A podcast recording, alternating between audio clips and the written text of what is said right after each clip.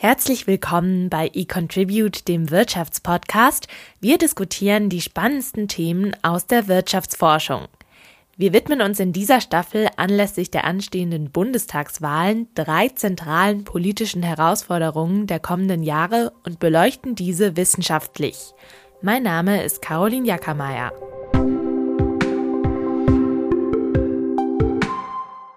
Der Klimawandel ist menschengemacht und schlimmer als bisher befürchtet. Dürren, Überflutungen und andere Extremwetter sind in den kommenden 30 Jahren aufgrund der bereits vorhandenen CO2-Menge in der Luft vorprogrammiert. Dies ist die ernüchternde Bilanz des aktuellsten Berichtes des UN-Weltklimarats. Dass dringend etwas getan werden muss, darin sind sich die meisten Länder weltweit einig. Fast alle Parteien werben im deutschen Wahlkampf mit zahlreichen Klimamaßnahmen. Warum läuft der Kampf gegen den Klimawandel trotzdem so schleppend? Darüber spreche ich heute mit Axel Ockenfels. Er ist Professor für Volkswirtschaftslehre an der Uni Köln, sitzt im wissenschaftlichen Beirat des Bundeswirtschaftsministeriums und forscht unter anderem zu Spieltheorie und Klimakooperation. Wir diskutieren darüber, was im Kampf gegen den Klimawandel bisher schief läuft, wie man internationale Kooperation erreicht und was Deutschland alleine überhaupt gegen den Klimawandel ausrichten kann. Hallo Axel, schön, dass du heute hier bist. Wenn ich mit einer etwas persönlicheren Frage einsteigen darf, was tust du selbst, um das Klima zu schützen? Oh, das ist eine gute Frage natürlich. Ähm, ich mache zwei Dinge. Also zum Beispiel fahre ich durchaus mit dem Bus und mit dem Fahrrad zur Universität. Ähm, aber wenn ich tiefer drüber nachdenke, dann fällt mir auf, dass ich das vor allen Dingen aus anderen Gründen mache. Ja, da fühle ich mich wohl damit. Da kann ich nach außen signalisieren, was für ein guter Mensch ich bin. Äh, ich mache ein bisschen Sport. Ähm, und deswegen kaufe ich tatsächlich zusätzlich noch Zertifikate, also Emissionsberechtigungen aus dem Markt heraus, ähm, weil ich glaube, dass das dann tatsächlich auch hilft, während mit dem Fahrrad zur Uni fahren eben doch nur sehr, sehr wenig bringt. Auf die Rolle von Zertifikaten werden wir auch gleich noch zu sprechen kommen. Aber wie du schon gesagt hast, ist es zwar löblich, was wir alle für den Klimaschutz tun, sei es eben mit dem Fahrrad statt im Auto zu fahren, in den Zug statt ins Flugzeug zu steigen oder auf Fleisch zu verzichten, ist super für die individuelle Klimabilanz. Wenn wir uns im Vergleich allerdings die globalen CO2-Emissionen ansehen, ist das äh, nicht mal ein Hauch. Genau, und vielleicht ist noch ganz interessant, ähm, sich mal Gedanken darüber zu machen. Also es ist sehr wenig natürlich, was man selbst einsparen kann, aber es ist tatsächlich viel weniger, noch viel weniger, als man denkt. Ja, und ich, ich sage mal ein paar Beispiele. Also wenn ich jetzt mit dem Fahrrad zur Uni fahre und dann am Ende des Tages äh, mehr Fleisch esse und mehr Milch trinke zum Beispiel, dann ist ein Teil des Effektes schon weg. Wenn ich dann kein Auto habe und das Geld, was ich eingespart habe, dann nutze, um ähm, auf Mallorca zu fliegen, ja, oder nach Florida oder sogar nach Neuseeland, dann ist sozusagen der Effekt natürlich vollkommen weg und man hat sogar am Ende des Tages mehr CO2 emittiert. Und umgekehrt gilt aber auch, wenn wir es tatsächlich schaffen, dass einige Leute aus welchen Gründen auch immer nicht mehr mit dem Auto fahren, dann schaffen sie eben Platz für andere und am Ende des Tages ähm, ist nicht viel geholfen. Und jetzt noch ein letztes Argument. Ja, ich weiß, es ist lange, aber ich glaube, es ist wirklich wichtig, darüber nachzudenken. Selbst wenn man es schafft, vielleicht ein Fass Öl einzusparen, dadurch, dass man aufs Fahrrad gewechselt ist, was passiert mit dem Fass Öl? Ja, bleibt das in der Erde? Lassen die Saudis das in der Erde? Oder verkaufen die das vielleicht woanders hin?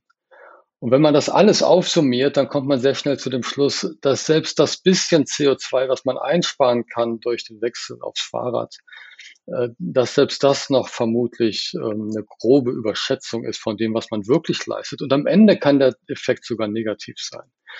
Es gibt viele Gründe, mit dem Fahrrad zu fahren, viele gute Gründe. Wir sollten das alle tun, aber es gibt auch gute Gründe, sich effektiver um Klimaschutz zu beschäftigen. Ja, und genau das kann man dann auf Länderebene weiterspinnen. Also selbst wenn man jetzt mal auf die gesamte Bundesrepublik Deutschland schaut, wenn wir als Land sämtliche Emissionen einsparen würden, sei es im Verkehr oder in der Wärmeerzeugung, würde man in den globalen Zahlen wahrscheinlich nicht mal eine Delle sehen. Global werden jährlich über 36 Milliarden Tonnen CO2 ausgestoßen. Davon entfallen weniger als 2 Prozent auf Deutschland. Kann man denn dann sagen, dass wir als Nation eigentlich machtlos im Kampf gegen den Klimawandel sind? Nein, das kann man nicht sagen. Aber man kann schon sagen, dass bestimmte Dinge effektiv sind, um den Klimawandel zu bekämpfen und andere sind weniger effektiv. Übrigens, die zwei Prozent, äh, die du gerade angesprochen hast, die legen immer nahe, dass wir in Deutschland zwei Prozent der globalen CO2-Emissionen reduzieren könnten. Aber das können wir nicht, denn denn jährlich steigen die globalen CO2-Emissionen im Durchschnitt um zwei Prozent oder mehr. Das heißt, wir können bestenfalls, wenn es keine Verdrängungseffekte gibt, äh, bestenfalls den, den Anstieg der CO2-Emissionen ein bisschen bremsen. Das bedeutet aber nicht, dass wir nichts machen können. Ja, aber es bedeutet, dass die Erreichung nationaler CO2-Reduktionsziele für sich genommen nicht viel helfen können, um den Klimawandel zu bekämpfen. Jetzt gibt es ja aber bereits viele Klimamaßnahmen, zum Beispiel im Bereich der Gebäudesanierung, Subventionen der Bahn oder die E-Auto-Prämie und so weiter, äh, die jetzt auch viele Parteien in ihren aktuellen Wahlprogrammen wieder aufgreifen, die relativ kostenintensiv sind, aber für den globalen Klimaschutz am Ende wahrscheinlich kaum sichtbar. Sind solche Maßnahmen dann nur Symbolpolitik? Ja, die, die Frage stellt sich natürlich. Und ich glaube, ähm, jeder und jede, die sich dafür interessiert, sollte sich einfach mal die globalen CO2-Emissionen tatsächlich anschauen. Also diese ganzen Maßnahmen, die wir durchführen. Ähm, ich, ich will mal zwei Beispiele bringen. Äh, ein Beispiel, was in die Vergangenheit geht und ein, was, ein Beispiel, was so ein bisschen in die Zukunft geht. Wenn man sich anschaut, wir haben äh, etwa 1999 mit der Energiewende begonnen, mit dem Einspeisegesetz und haben bis 2018, das ist die Zahl, die ich jetzt gerade im Kopf habe, im deutschen Energiesektor, im Stromsektor äh, die jährlichen CO2-Emissionen um 50 Millionen Tonnen reduziert. Ähm, Gleichzeitig im selben Zeitraum sind die globalen CO2-Emissionen um 12.670 Millionen Tonnen angestiegen. Nicht? Und jeder sieht sofort, naja, also das sozusagen, wir haben uns sehr angestrengt, viel Geld investiert dafür, aber die CO2-Reduktion in Deutschland ist nun wirklich nicht mal eine Delle bei den globalen CO2-Emissionen. Nun kann man sich natürlich denken, naja, für die Zukunft, zum Beispiel für dieses Jahr, strengen wir uns ja alle an. Tatsächlich schätzt die Internationale Energieagentur, dass in diesem Jahr die CO2-Emissionen um 1500 Millionen Tonnen ansteigen. So, wenn wir in Deutschland alle unsere Ziele voll erreichen, woran man durchaus zweifeln kann, selbst wenn wir sehr viel Geld reinstecken, dann müssten wir pro Jahr etwa 38 Millionen Tonnen CO2 einsparen. Das waren jetzt viele Zahlen, aber ich glaube, es ist sozusagen, die, die Zahlen sind nicht so präsent, wie drastisch eigentlich das Problem der globalen CO2-Emissionsanstiege tatsächlich ist. Die Klimawissenschaft sagt uns ganz klar, wir müssen die globalen CO2-Emissionen reduzieren. Und ich sage nochmal, die globalen CO2-Emissionen, ja. Und das müssen wir uns fragen, in Deutschland, wie können wir dazu beitragen, dass wir die globalen CO2-Emissionen reduzieren, nicht die nationalen. Und die meisten Menschen sagen jetzt, ja, aber das ist doch sozusagen, das ist doch das, was wir da machen können, um die globalen CO2-Emissionen zu reduzieren. Aber die Antwort ist nein, das ist nicht dasselbe. Es ist nicht dasselbe, die nationalen zu reduzieren und die globalen. Da sind wir beim Stichwort globale Emissionen einschränken, auch beim Kernthema unserer heutigen Folge angelangt. Wir wollen uns im Hinblick auf die Bundestagswahlen und der Klimapolitik als zentralem Wahlkampfthema anschauen, was Deutschland eigentlich alleine tun kann, um die globalen Emissionen einzuschränken. Dass etwas getan werden muss, ist inzwischen fast allen Ländern klar.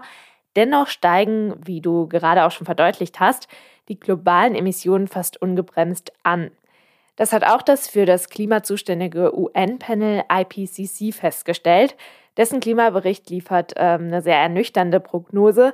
Selbst wenn wir jetzt alle Maßnahmen ergreifen würden, um den CO2-Ausstoß zu mindern, würde sich die Erderwärmung aufgrund des bisher schon vorhandenen CO2s in der Luft in den kommenden 30 Jahren trotzdem weiter fortsetzen. Hitzewellen, Waldbrände und Überflutungen kommen in den nächsten Jahrzehnten also auf uns zu.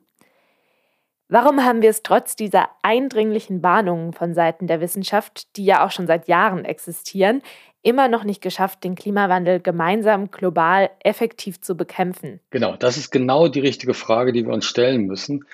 Und ähm, die Antwort, die äh, implizit oder explizit oft gegeben wird, ist, ähm, naja, es gibt Klimaleugner, wir verstehen das noch nicht wirklich. Und ich glaube, diese Antwort ist schlichtweg falsch. Ich glaube, es gibt kein anderes Thema, wo es so viel Einigkeit weltweit gibt, in der Politik, in der Wissenschaft, aber auch in der Bevölkerung, als beim Klimawandel.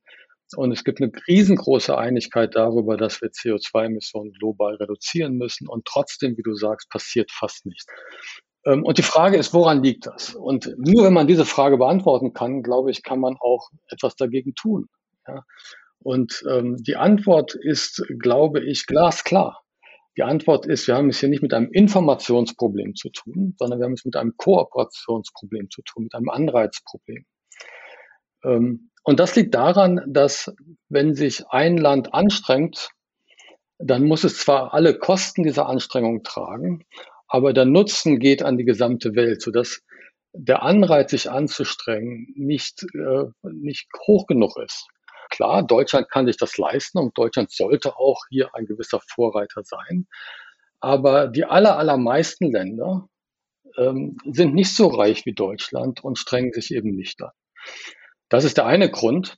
Ja. Und der andere Grund ist, dass selbst die paar altruistischen Länder, die sich wirklich anstrengen, einen sehr, sehr geringen Effekt haben. Und das hat eben auch etwas damit zu tun, dass ähm, die Anstrengungen letztlich verpuffen und man oft letztlich nur den Klimaegoisten etwas Gutes tut und die Klimaegoisten durch unseren Altruismus subventioniert. Also wir hatten ja eben schon kurz drüber gesprochen, nicht? Also wenn wir zum Beispiel das Öl nicht verbrennen oder die Kohle nicht verbrennen, dann sinkt auf dem Weltmarkt äh, für, für fossile Energieträger der Preis und dann werden andere mehr verbrennen. Und deshalb benötigt ein Kooperationsproblem kollektive Handlung individuelle, unilaterale Anstrengungen führen nicht weiter. Das ist eine der ganz robusten und wichtigen Erkenntnisse in der Kooperationsforschung. Jetzt ist es ja aber nicht so, dass es in Sachen Klima keine internationalen Verhandlungen gab. Also zum Beispiel beim Pariser Klimaabkommen 2015 haben sich nahezu alle Staaten ähm, ja durchaus dazu ausgesprochen, ihre Treibhausgasemissionen zu senken, um die Erderwärmung zu beschränken.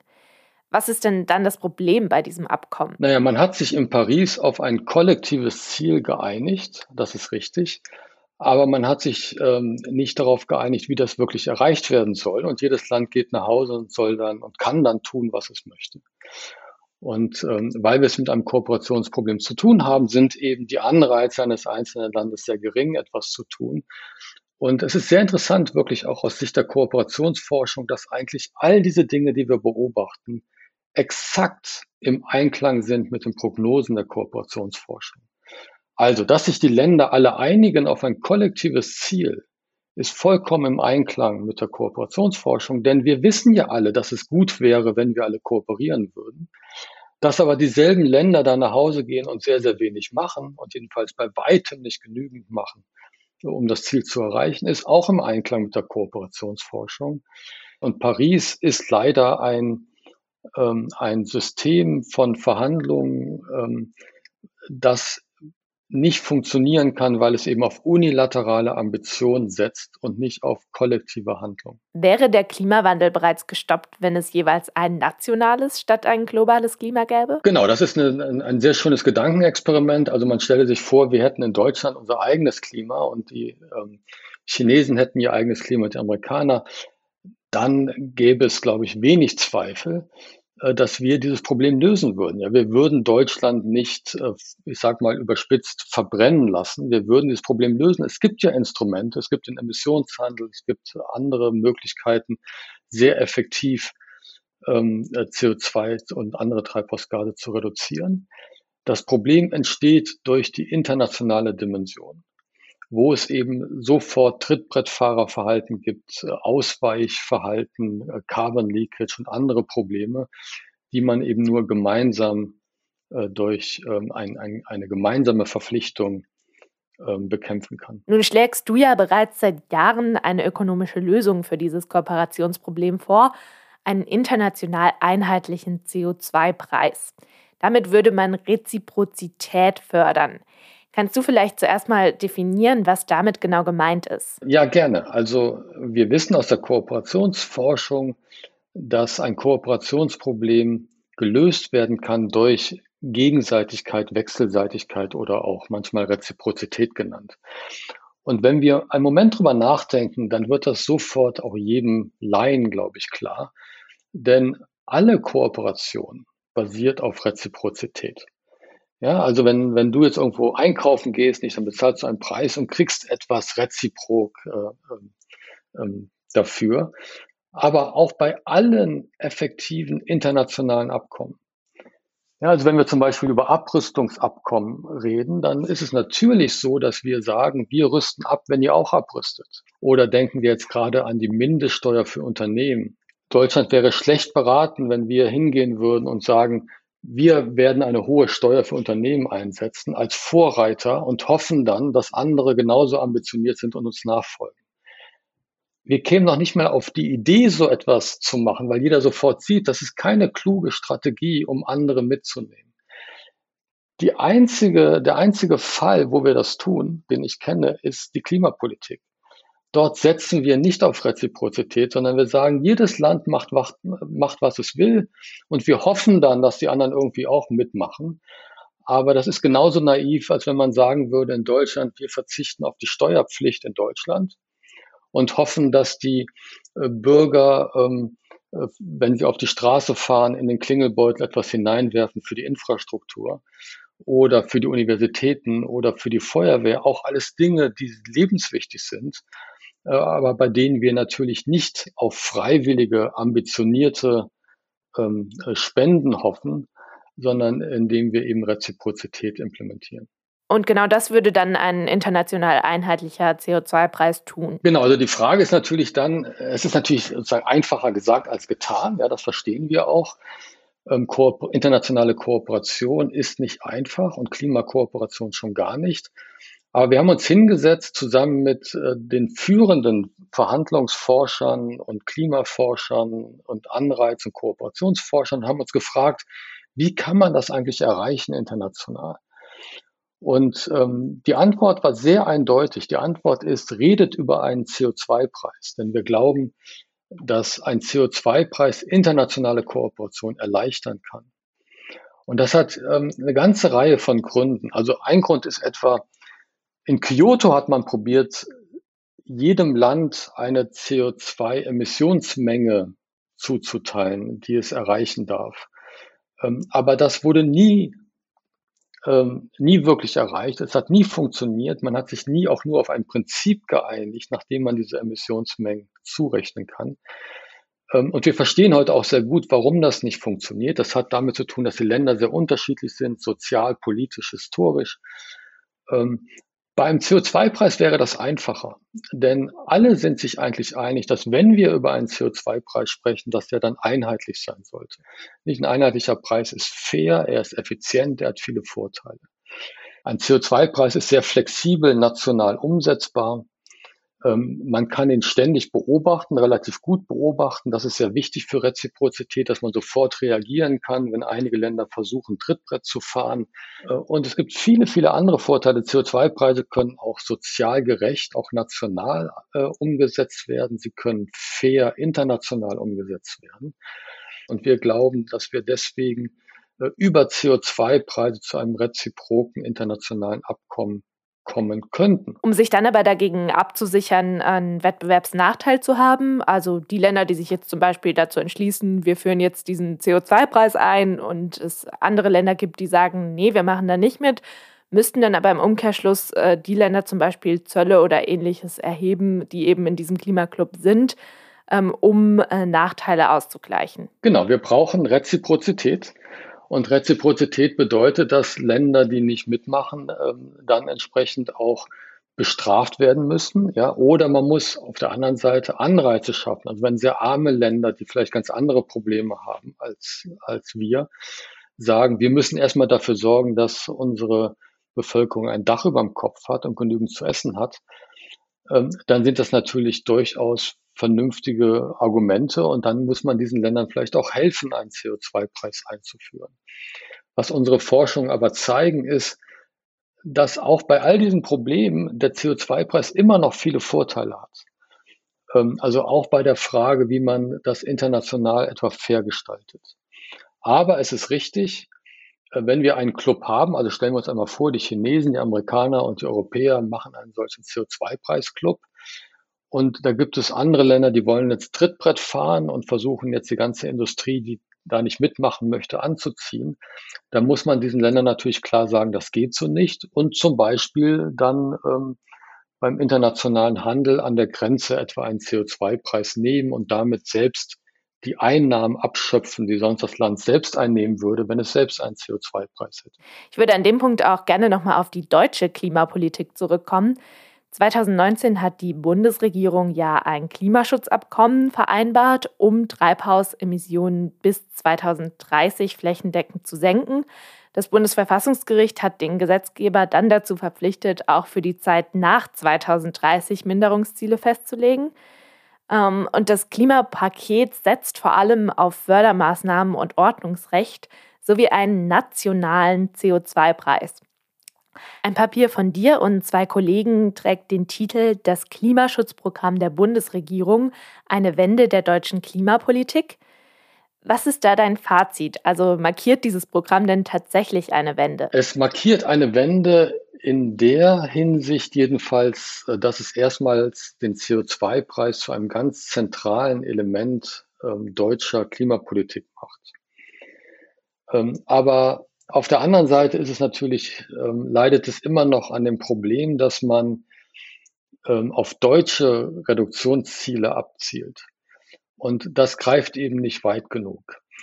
Ähm, der CO2-Preis ist eine super Idee. Er ist aber vor allen Dingen deswegen eine super Idee, weil er internationale Kooperation erleichtert. Nun, wenn man Ökonomen fragt, also wenn man die meisten meiner Kollegen und Kolleginnen fragt, die haben meistens was anderes im Kopf, wenn sie über CO2-Preise reden. Nicht? Die sagen dann, naja, das ist eine tolle Idee, weil es Effizienz, äh, Effizienz schafft. Das stimmt aber gar nicht in einem nationalen Kontext. Es ist auch nicht besonders fair, in Deutschland einen hohen CO2-Preis zu haben, wenn andere Länder den nicht haben. Ja. Und es ist auch nicht besonders effektiv, wie wir das am Anfang schon besprochen haben. Es wird nämlich den Klimawandel nicht wirklich bekämpfen können, wenn nicht andere Länder mitmachen. Dennoch bin ich sehr für einen CO2-Preis und glaube, dass es gut ist, wenn wir über CO2-Preise reden, weil es nämlich äh, sofort dazu führt, dass wir unseren CO2-Preis mit den Preisen anderer Länder vergleichen. Und das ist der erste Schritt hin zur Reziprozität. Ne, ne, denn wenn wir nämlich sehen, dass wir einen viel höheren Preis haben als unsere Nachbarländer und als unsere Wettbewerber, dann kommt sofort die Frage auf, was können wir denn jetzt dagegen tun? Vielleicht an dieser Stelle ein kurzer Exkurs zur Höhe des CO2-Preises. In Deutschland liegt der CO2-Preis 2021, äh, er wurde zu Beginn des Jahres eingeführt, bei 25 Euro pro Tonne und soll bis 2025 auf 55 Euro pro Tonne CO2 steigen. Reicht dieser CO2-Preis aus, um den Klimawandel zu stoppen? Beziehungsweise kann man das denn überhaupt so vereinfacht ausdrücken? Oder wie berechnet sich der CO2-Preis? Ein deutscher Preis von 200 Euro pro Tonne oder was auch immer reicht nie aus. Nicht? Wir können maximal die, sozusagen die Erhöhung der CO2-Emissionen etwas abbremsen. Ähm, insofern ist diese Diskussion nicht wirklich ähm, weiterführend. Und wenn man jetzt international fragt, dann kann man natürlich fragen, welchen Preis brauchen wir, um die Pariser Ziele zu erreichen? Und da unterscheiden sich die, ähm, die Prognosen und die Schätzungen sehr stark. Also das geht so etwa bei 40 Euro pro Tonne los für einen globalen CO2-Preis und geht dann bis etwa ähm, 200 Euro pro Tonne. Der Preis übrigens, der, der durchschnittliche CO2-Preis, den wir im Moment haben, liegt ungefähr, also bei unter zwei äh, Dollar pro Tonne. Und der tatsächlich effektive Preis aufgrund des Carbon Leakage, also die Länder, die einen Preis haben, verdrängen oft nur die CO2-Emissionen, liegt bei weit unter einem Dollar pro Tonne. Also man sieht, wir sind noch weit davon entfernt, global voranzukommen. Aber jetzt kommt mein Punkt. Mein Punkt ist, der Preis spielt am Anfang eines internationalen Abkommens gar keine so große Rolle. Also ich glaube, wir sollten überhaupt mal einen Einstieg finden in irgendeinen Preis. Übrigens ein Preis von null wäre schon für viele Länder ein Riesenfortschritt, weil viele, viele Länder CO2-Emissionen subventionieren. Und wenn wir es erstmal schaffen, dass diese Subventionen wegkommen, wäre das schon ein Riesenfortschritt im Vergleich zu heute. Ähm, aber natürlich wollen wir keinen Preis von Null haben, aber fast jeder Preis ist ein guter Einstieg, weil wenn wir einmal einen international koordinierten Preis haben, kann man den auch relativ leicht wieder verändern. Wie wir auch schon besprochen hatten, soll der CO2-Preis ja perspektivisch weiter ansteigen, weshalb sich viele Menschen Sorgen um die Sozialverträglichkeit dieses Preises machen. Wie lässt sich der CO2-Preis denn sozial gerecht gestalten? Ja, also die Sorge ist zunächst einmal berechtigt. Ein CO2-Preis trifft sozial schwache Haushalte sehr viel stärker als, als die Reichen. Ähm, aber was man oft übersieht, ist, dass alle anderen Politiken äh, eben auch Schwierigkeiten haben. Denn Klimapolitik bedeutet, dass man Energie teurer macht und Energie und teurere Energie trifft arme Haushalte stärker als reiche Haushalte. Ähm, also wenn man zum Beispiel um den Emissionshandel geht, haben wir auch einen Preis. Das ist keine Hilfe. Wenn wir Standards setzen oder zum Beispiel Verbrennermotoren verbieten, ist das auch keine Hilfe, denn ein Reicher kann sich natürlich ein Elektroauto äh, viel leichter leisten als, als ärmere Haushalte. Das heißt, wir werden immer Preise haben, manchmal implizit, ja, wenn man etwas verbietet, bekommt man auch einen Preis, äh, manchmal explizit. Der Vorteil der CO2-Bepreisung ist, dass eine CO2-Bepreisung äh, Erlöse erzeugt, also Geld erzeugt, was nicht weg ist, sondern was noch da ist. Also wenn wir Geld nutzen, um, um Windkraftanlagen zu subventionieren, dann erhöht das den Strompreis und schadet vor allen Dingen äh, sozial schwachen Haushalten und das Geld ist weg. Über einen CO2-Preis ist das Geld noch da.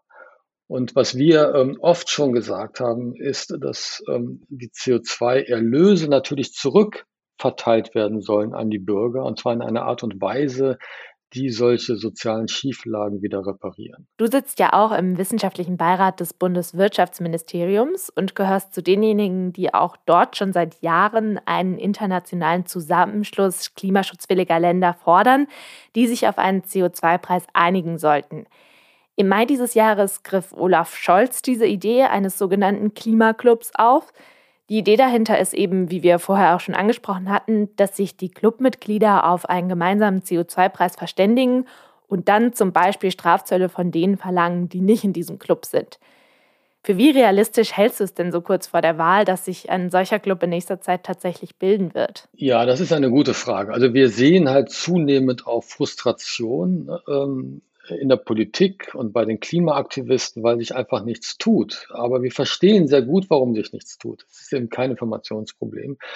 Und deshalb äh, ist mein Gefühl ähm, und die äh, neue Initiative der Bundesregierung zeigt das ja auch, die auch durchaus aufgrund unserer Berichte jetzt entstanden ist, ähm, dass sich was tut in den Köpfen. Und insofern begrüße ich diese Initiative sehr, aber das wird natürlich nicht von heute auf morgen funktionieren. Und, das will ich auch ganz klar sagen, es wird auch vielleicht überhaupt nicht funktionieren. Aber das bedeutet natürlich nicht, dass man es nicht probieren sollte. Man muss es versuchen und ich glaube, das ist der richtige Weg und wir müssen ernsthaft mit den anderen Regionen dieser Erde reden, um hier weiterzukommen. Es gibt übrigens, und das ist auch ganz wichtig, es gibt etwas, was wir tun können, auch unilateral äh, in Deutschland. Und das ist ähm, die Technologien weiterentwickeln und in die Grundlagenforschung investieren. Denn wenn es irgendeine Technologie gibt, die wir entdecken können und die Energie, saubere Energie billiger macht als fossile Energie, dann haben wir kein Problem mehr. Und insofern können wir in Deutschland tatsächlich, salopp gesagt, die Welt retten, wenn wir hier diese Technologiedurchbrüche anreizen und äh, entsprechend unser Geld dort hineinstecken. Das heißt, wenn man das alles nochmal zusammenfasst, hat aus deiner Sicht eine zukunftsgerichtete Klimapolitik zwei mögliche Wege.